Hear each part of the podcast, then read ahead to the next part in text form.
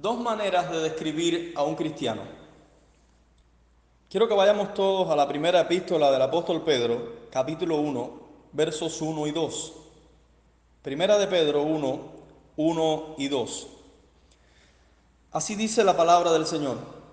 Pedro, apóstol de Jesucristo, a los expatriados de la dispersión en el Ponto, Galacia, Capadocia, Asia y Bitinia elegidos según la presencia de Dios Padre en santificación del Espíritu, para obedecer y ser rociados con la sangre de Jesucristo, gracia y paz os sean multiplicadas.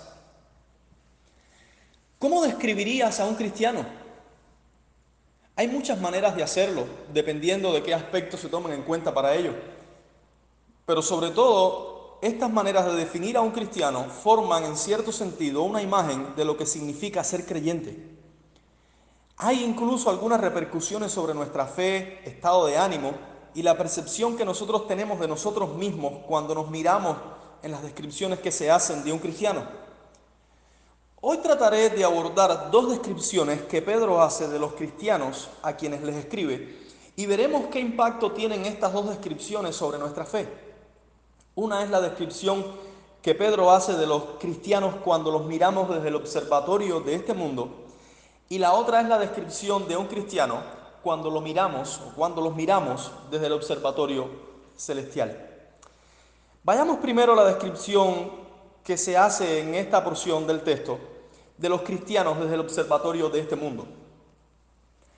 Pedro comienza describiendo a los cristianos como expatriados de la dispersión. Es aquí la manera en que Pedro define a los creyentes desde el observatorio de este mundo. Un expatriado es alguien que ha sido expulsado de su nación como castigo. Los creyentes a los que Pedro les escribe eran probablemente, en su mayoría, judíos convertidos al cristianismo. Ellos habían sido perseguidos en su nación a causa de su fe y habían huido a otras tierras, a saber, el Ponto, Galacia, Capadocia, Asia y Bitinia, para evitar la persecución. Muchos de ellos vivían en esos lugares desde hacía mucho tiempo pero eran rechazados a causa de su nueva fe y vistos como extraños por los de su antigua religión. Debemos notar lo que está detrás de la designación expatriados de la dispersión. Este término dice que ellos son cristianos que sufren de parte de los suyos. Dice que han perdido muchas de sus cosas. Pedro se refiere a ellos como pasando por diversas aflicciones en el capítulo 1, verso 6. Dice que sufren injustamente en el 2.19.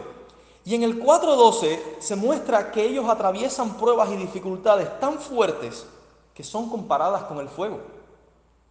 Esta es una designación que en muchos sentidos se aplica a cada cristiano. Porque aunque nosotros no hemos sido expatriados en el sentido literal de la palabra, sin embargo, mucho de lo que hay detrás de ese concepto tiene que ver con nosotros. El panorama detrás de esa palabra es hostil y eso ha caracterizado a los creyentes a lo largo de la historia.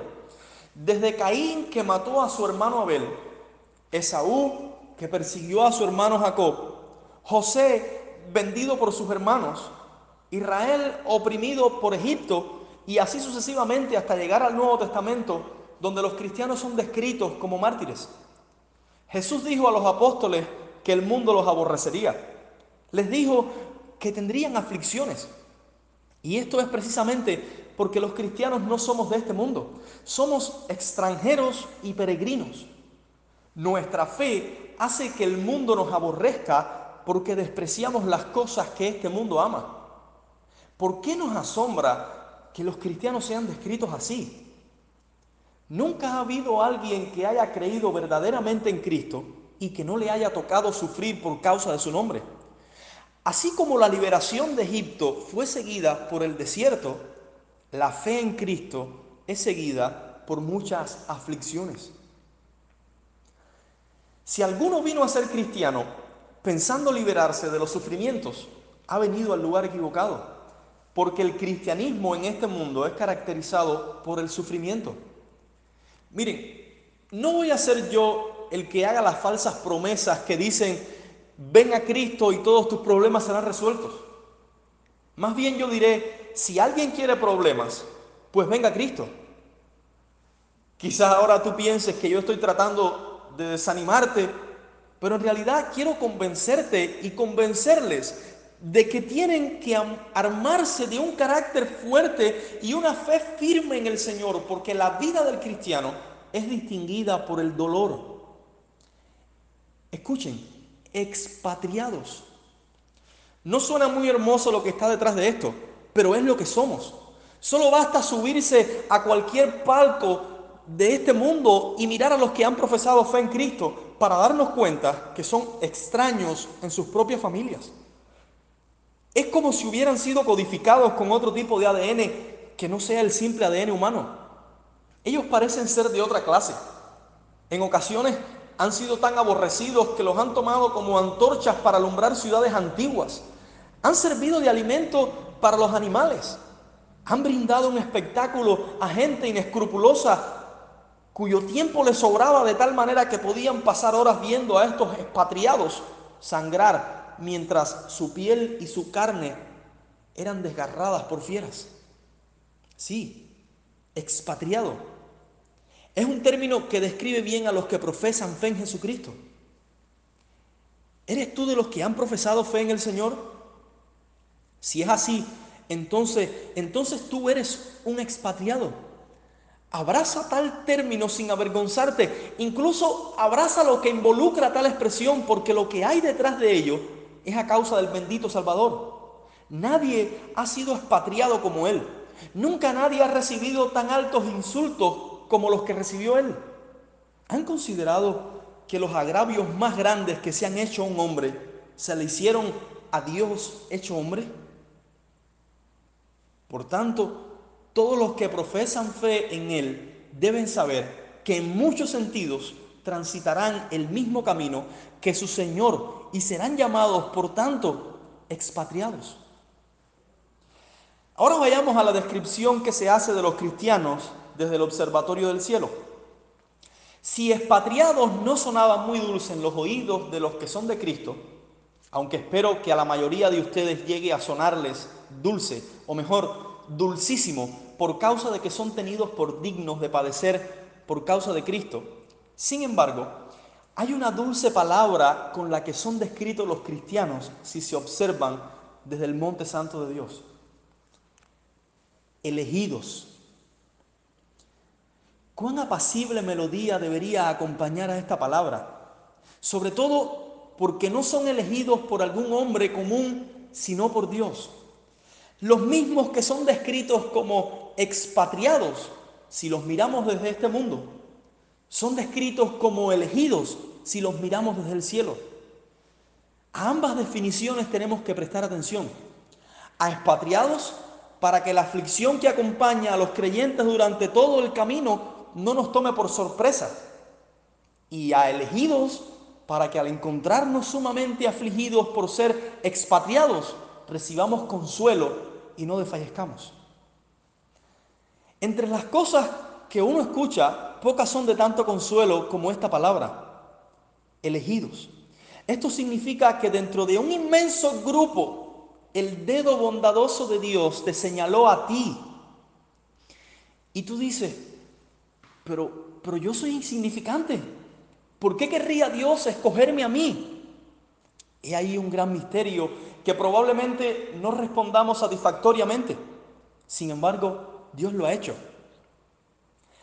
Ahora bien, notemos además la norma que Dios usó para su elección. El texto dice, según su presencia. Como ha dado dolores de cabeza ciertamente esta frase a los que ignoran el amor íntimo de Dios como han puesto neblinas delante de los ojos de los creyentes, algunos que yerran acerca de este texto. ¿Puede pensar alguno que se le pueda llamar elección si Dios señalara con su dedo a una persona que por fuerza no le quede otra opción que elegir a esa? Si Dios tuviera la opción única de elegir a los que eligió, ¿podría llamarse a eso elección? No sería más que una exhibición miserable de un atributo ausente. Sería como un hombre que tiene que casarse con una mujer porque no le queda más remedio y después diga que eligió a esa. Pero nuestro texto usa correctamente la frase elegidos según la presencia de Dios Padre. Este término, presencia, no indica que Dios, sabiendo quiénes iban a creer, entonces los eligió. No es esa vil caricatura el significado de esta palabra. Más bien significa que sabiendo todas las cosas, porque Él las determinó de tal manera, hizo una elección desde la eternidad. Dicho término está estrechamente ligado a su amor incondicional hacia sus elegidos. De hecho, más bien deberíamos decir, Dios, sabiendo de antemano cuán perverso yo sería, aún así me eligió. Esto es un gran consuelo para los que luchan con desánimos y depresiones, porque Dios cuando te eligió sabía todo de ti y aún así te eligió. Esto pone fin a nuestras más turbadas oraciones que arrojamos en nuestro lugar secreto mientras le pedimos a Dios que desista de nosotros porque siempre lo echamos a perder. Oh Dios, ¿es que acaso no sabes que este vil pecador tropieza una y otra vez? ¿No sabes que he vuelto a fallar y que cada vez que ruego tu perdón me inunda un temor escalofriante porque podría volver a fallarte? ¿Por qué no desistes de mí? Encuentra a alguien mejor que yo. Cada vez que estés en tal estado y ores de esa manera, recuerda esto. Fuiste elegido por Dios según su presencia. Él podía desistir en la eternidad. Podía haberle dicho a su Hijo eterno, por este y aquel no pagues, porque sé que muchas veces tropezará. Sé que muchas veces su fe será débil. Sé que no logrará nunca amarme como debe. Pero no, no fue eso lo que pasó. Escucha la dulce palabra, elegido. Con amor eterno te he amado. Por tanto, te prolongué mi misericordia. ¿Podría alguno objetar acerca del amor de Dios por sus elegidos? No caiga en esto ninguno de aquellos por los que Cristo murió. Noten también que la elección de Dios no fue solamente según su presencia, fue también en santificación del Espíritu. ¿Cómo podríamos llegar a recibir los beneficios de la elección eterna de Dios sin el Espíritu Santo? Cuando nuestra voluntad y afectos están tan lejos de Dios y corren tras la esclavitud del pecado, ¿cómo podríamos cambiar de dirección y correr hacia Dios si el Espíritu Santo no nos transformara? No debe alguno separar la elección de la santificación. Podríamos decirlo de la siguiente manera.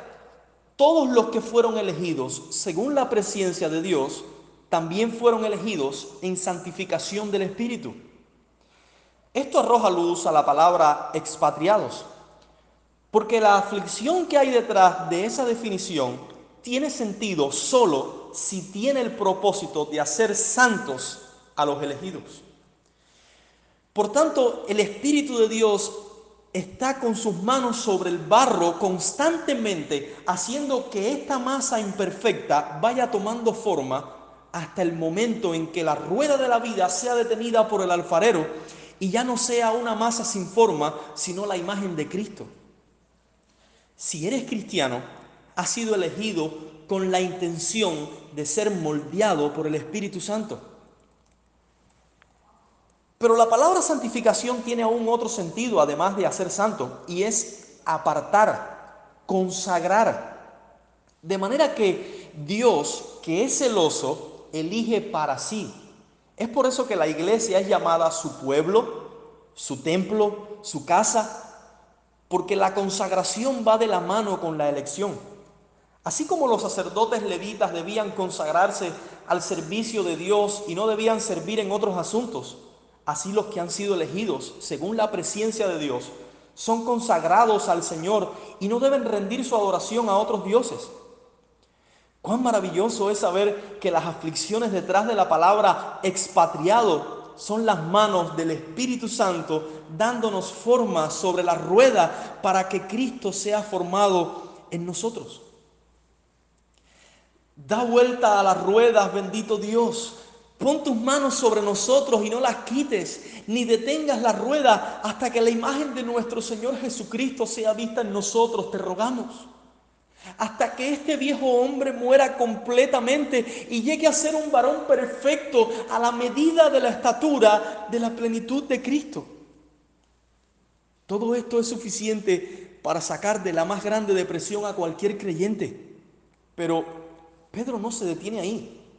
Él continúa y dice el propósito de la elección de Dios para obedecer y ser rociados con la sangre de Jesucristo.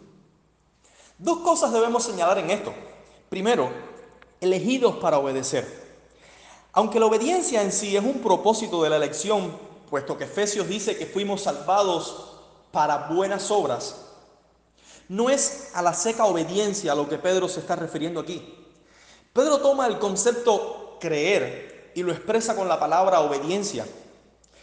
Por ejemplo, Pablo hace lo mismo en Romanos 1.5 al referirse al creer como la obediencia a la fe. De manera que este término está ligado con la obediencia a la predicación del Evangelio que se expresa en creer. En otras palabras, Pedro está diciendo que todos los que son de Cristo han sido escogidos por Dios para creer en Él.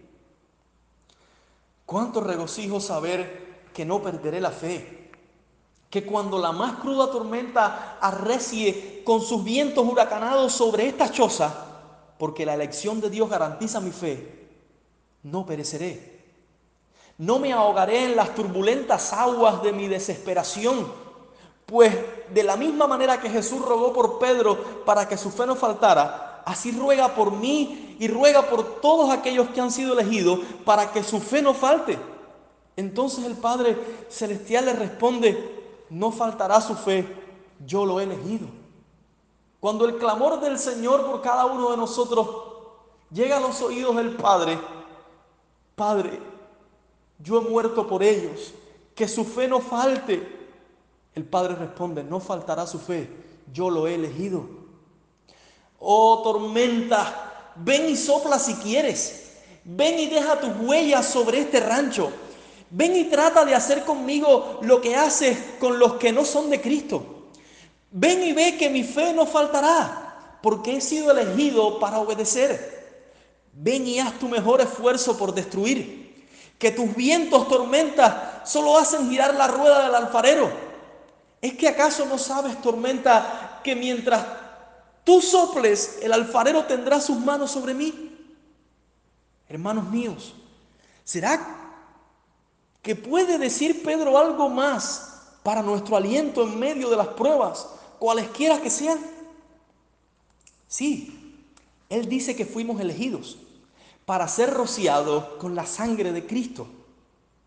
Esto nos transporta a Éxodo 24:8, donde Moisés tomó la sangre del pacto y la roció sobre Israel para significar así que el pacto estaba ratificado y ellos eran el pueblo de aquel pacto y que por lo tanto tenían derecho a los beneficios del mismo. De la misma manera nosotros fuimos elegidos por la presencia de Dios para que fuésemos el pueblo del pacto y tuviéramos derecho a todos los beneficios que el Señor Jesús ganó con su obediencia. Sin embargo, nosotros fuimos rociados no con la sangre de toros y de machos cabríos, sino con la sangre preciosa de Cristo. Hermanos amados, ¿han notado que estamos en presencia de un texto trinitario? El Padre nos elige en santificación del Espíritu para obedecer y ser rociados con la sangre de Jesucristo. Las tres personas de la Trinidad envueltas en nuestra salvación. ¿Puede acaso alguna aflicción o propósito humano estropear la obra de la Trinidad en la salvación? Si Dios es por nosotros, ¿quién contra nosotros? ¿Quién nos separará del amor de Cristo? ¿Tribulación o angustia o persecución o hambre o desnudez o peligro o espada? Como está escrito, por causa de ti somos muertos todo el tiempo, somos contados como ovejas de matadero. Antes, En todas estas cosas somos más que vencedores por medio de aquel que nos amó. Por lo cual estoy seguro de que ni la muerte, ni la vida, ni ángeles, ni principados, ni potestades, ni lo presente, ni lo porvenir, ni lo alto, ni lo profundo, ni ninguna otra cosa creada nos podrá separar del amor de Dios que es en Cristo Jesús, Señor nuestro. Esa es nuestra bendita esperanza. Hay algunas aplicaciones prácticas, unas más, que quiero hacer notar de este texto. Primero hablaré a los que no son de Cristo. Si no eres de Cristo, si tu fe no está en Cristo, si no has sido salvado por Cristo, no podrás disfrutar nunca de todos los privilegios que he mencionado, a menos que creas en Cristo.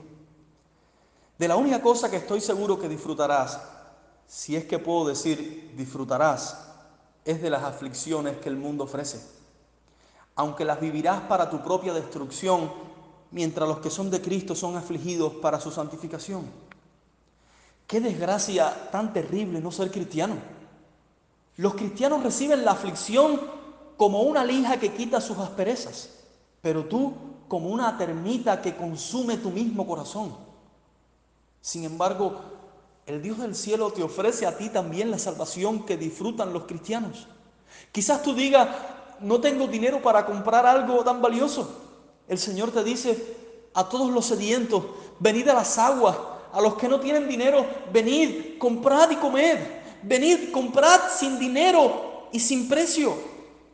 No tienes que pagar, ya Jesucristo pagó todo lo que se debía. Solo arrepiéntete y cree. Cree de corazón y arrójate en los brazos del Salvador para que tu nombre en la aflicción no sea pobre desgraciado, sino expatriado y escogido y disfrutes de todos los privilegios que por gracia son otorgados a los que son de Cristo. Que no tome alguno por sorpresa la aflicción en la cual padece, porque esto le acompañará en todo su peregrinaje.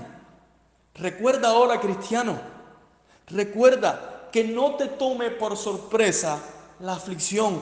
Tú que eres de Cristo, la aflicción acompañará al cristiano en todo su peregrinaje. Recuerda cómo se te describe desde el observatorio de este mundo. Expatriado. No tienes aquí ciudad permanente. Eres un extraño para los que te rodean. Tu fe es una cosa de mal sabor para tus amigos y vecinos. Háblales de cualquier cosa y se sentarán contigo y compartirán tu conversación. Pero háblales de tu fe Háblales de tu Señor Jesucristo y de tu fe en Él y verás cómo pronto se alejan. A menos que Dios esté haciendo en tal persona la misma obra que hizo en ti, Él se alejará. Es por eso que el mundo te aborrece. No le creas su sonrisa amable, porque para aparentar buenos modales te enseña los dientes, pero en el fondo te odia. Sin embargo, no te tome por sorpresa ni esa ni cualquier otra aflicción que tengas que padecer, porque eres un expatriado. Recuerda que el hecho de que el mundo te rechace no significa que Dios te rechaza. Aunque en el mundo eres un expatriado, para Dios eres, eres un elegido. Y hay pocos términos tan dulces como este. Por tanto, no dejes que tu ánimo decaiga en medio de las pruebas. Cíñete de ropas de un soldado. Toma tu armamento y pelea sabiendo que tu destino está marcado desde la eternidad. Has sido elegido. Además, considera el amor de Dios para contigo, que sabiendo de antemano quién tú eras, te eligió y entregó al Señor Jesús para convertir la basura en una joya. Recuerda en cada momento de la aflicción que el amor de Dios sobre ti está desde la eternidad. El amor de Dios sobre ti estaba primero que la aflicción. Durante la aflicción y cuando todo tipo de dolor se acabe, Dios te seguirá amando por la eternidad. Fortalece tu fe en medio de las pruebas. Si yo supiera que una semilla sembrada en una maceta no va a brotar, no perdería mi tiempo en regarla ni abonarla. Pero porque tengo la seguridad que mi elección trae incluida mi fe, entonces voy a fortalecerme en el Señor Jesucristo y rogar que mi fe sea vigorosa en Él. Camina cristiano en integridad en medio de las dificultades porque eres parte de un pueblo consagrado a Dios por el Espíritu. Tú no fuiste escogido para andar tras los placeres del mundo. Fuiste escogido en santificación del Espíritu. Recuerda la sangre que fue rociada sobre ti. No fue la sangre de toros y machos cabríos, sino la preciosa sangre del Hijo de Dios. Por tanto, no hay promesa que no puedas pedir. No hay consuelo que no puedas rogar. No hay fuerza que no puedas buscar. No hay ruego que Dios deje de oír. Porque la sangre de su precioso Hijo fue derramada a favor tuyo. Y por tanto, tú eres parte de lo que Él llama mi pueblo amado. ¿Qué más puedo decir, hermano, sino lo que el apóstol Pedro? Gracia y paz os sean multiplicadas. Dios les bendiga.